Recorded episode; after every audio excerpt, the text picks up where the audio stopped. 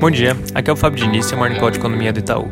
Começando com os Estados Unidos, ontem teve o primeiro debate presidencial de modo geral, o debate não deve trazer grandes alterações nas pesquisas de intenção de voto. Então, a tendência é que a liderança do Joe Biden seja mantida nos patamares atuais de cerca de 7 8 pontos percentuais quando a gente olha para as pesquisas nacionais e entre 3 e 4 pontos quando a gente olha para os swing states. Além disso, as pesquisas pós-debate de ontem à noite sugerem que a população entende que o Joe Biden venceu o debate.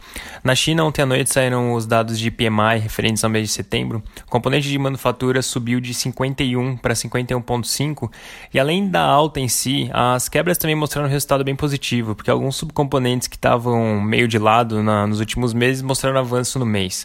O PMI de serviços, por sua vez, teve uma alta, é, subindo de 55,2 em agosto para 55,9 em setembro. Na Europa, saíram os dados de, de venda do varejo referentes a agosto. O resultado também bem positivo, é, muito, muito acima do que vinha sendo esperado.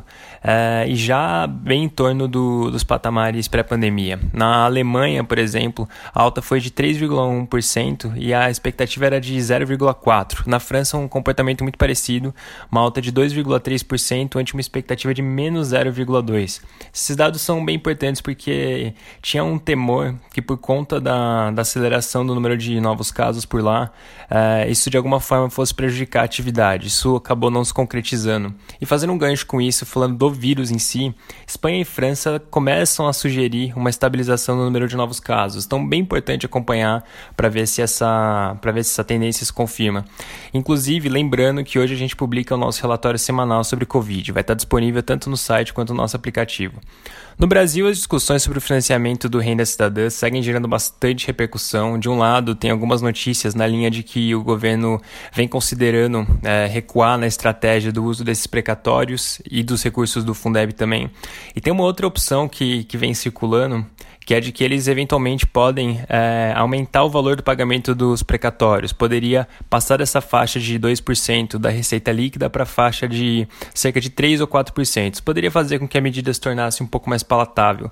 No meio político, por sua vez, o noticiário destaca que a medida não, não parece estar tendo uma repercussão tão negativa é, e, e, do, que, do que tem circulado, parece que a principal resistência por parte dos, principalmente por parte dos deputados, é em relação à utilização dos recursos do Fundeb, não em relação aos recursos do precatório em si.